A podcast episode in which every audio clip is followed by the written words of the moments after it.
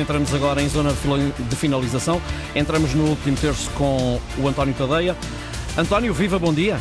Olá, bom dia, Ricardo. António, está a fechar uh, o mercado de, de inverno no, no futebol. Propunha-te uma avaliação uh, em relação àquilo que foi, ou que tem sido, e ainda pode vir a ser, claro, uh, o comportamento dos, das equipas da frente à entrada e saída dos jogadores para aquilo que resta desta, desta temporada.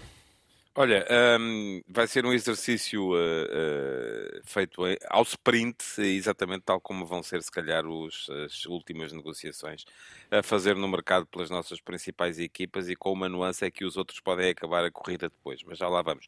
É que o, uh, o Benfica, dos três, parece ser aquele que já tem tudo mais ou menos resolvido, falta-lhe tratar ainda oficialmente da saída de Musa e essa é uma das muitas nuances que estão aqui em causa neste momento nas negociações de mercado de futebol, quase parecem uh, movimentações de trading uh, complicadíssimas nas bolsas. Porquê? Porque no caso do Musa, o que está aqui em causa é que o jogador aparentemente preferiria uh, ficar na Europa, mas o Benfica conseguiu um excelente negócio na transferência do jogador para o Dallas da MLS nos Estados Unidos uh, por 10 milhões de euros, o que significa que ele valorizará face àquilo que o Benfica pagou por ele ao Boa Vista. Mas para já, isso está em stand-by. Musa perdeu algum espaço com a entrada de Marcos Leonardo, apesar de ter sido titular no jogo da, da, da Final Four da Taça da Liga contra o, contra o Estoril, mas o Benfica parece ter tratado tudo em bom tempo, porque emprestou o Jurasek e foi uh, buscar o Carreras emprestado pelo Manchester United. Vamos ver se um consegue suprir aquilo que o outro não conseguiu fazer.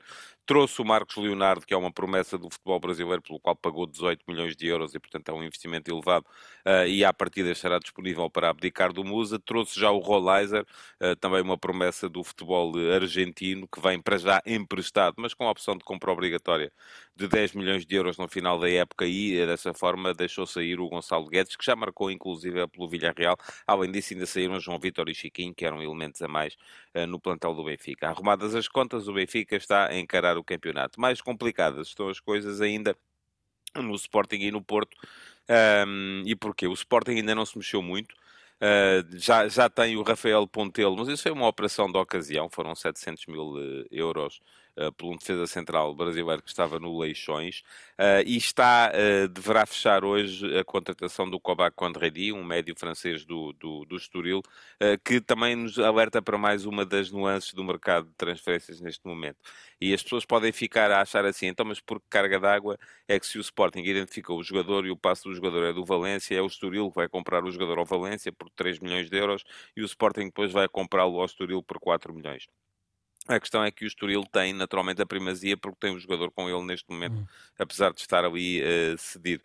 Quando Redi pode vir a ser uma alternativa a mais para o meio campo do Sporting, que embora o Pedro Gonçalves esteja a jogar e bem ali naquela posição, continua a estar curto, o Sporting dessa forma pode emprestar o Essugo uh, para ver se ele ganha minutos, tal como aconteceu com o Mateus Fernandes no Estoril e foi bastante, uh, e foi bastante útil para ele. E vamos fechar com o Porto, sendo que o Porto neste momento ainda não contratou ninguém e precisa. Um, a questão, o que está em cima da mesa é o nome do Otávio Ataído, um defesa uhum. central uh, do uh, Famalicão, que o Famalicão contratou ao Flamengo uh, no início desta época, depois de ter tido cá por, por empréstimo. Um, Fala-se numa transferência de 12 milhões de euros por 80% do passe. o Famalicão pagou muito menos pelo jogador no início da, da, da temporada, mas lá está, é o valor da, da descoberta Acontece que, eh, tal como no caso do Musa, uh, o que está aqui em causa é o que é que o jogador quer e o que é que o dono do passe do jogador pretende.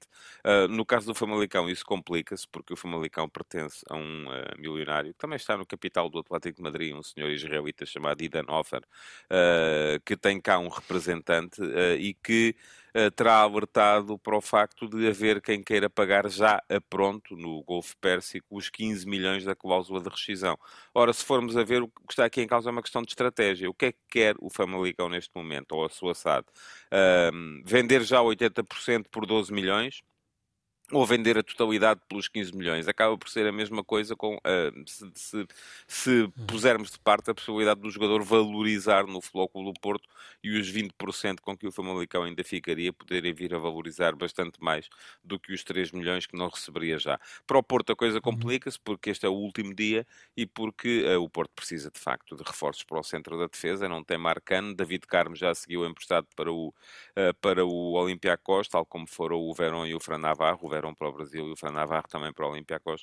Uh, e isto quer dizer que o Porto está mesmo a precisar do jogador e há a questão eleitoral, não é?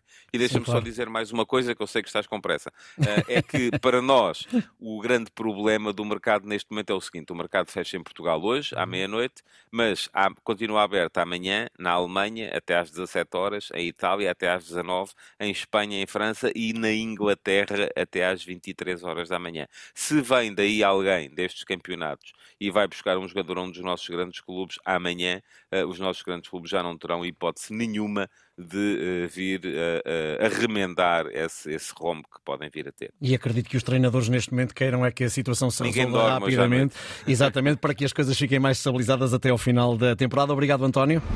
Já. Antena 1.